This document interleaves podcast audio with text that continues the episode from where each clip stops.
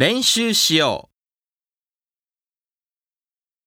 う。1、昔々あるところにおじいさんとおばあさんが住んでいました。ある日、いつものようにおじいさんは山へ芝刈りに、おばあさんは川へ洗濯に行きました。おばあさんが洗濯をしていると川上の方から大きな桃が流れてきました。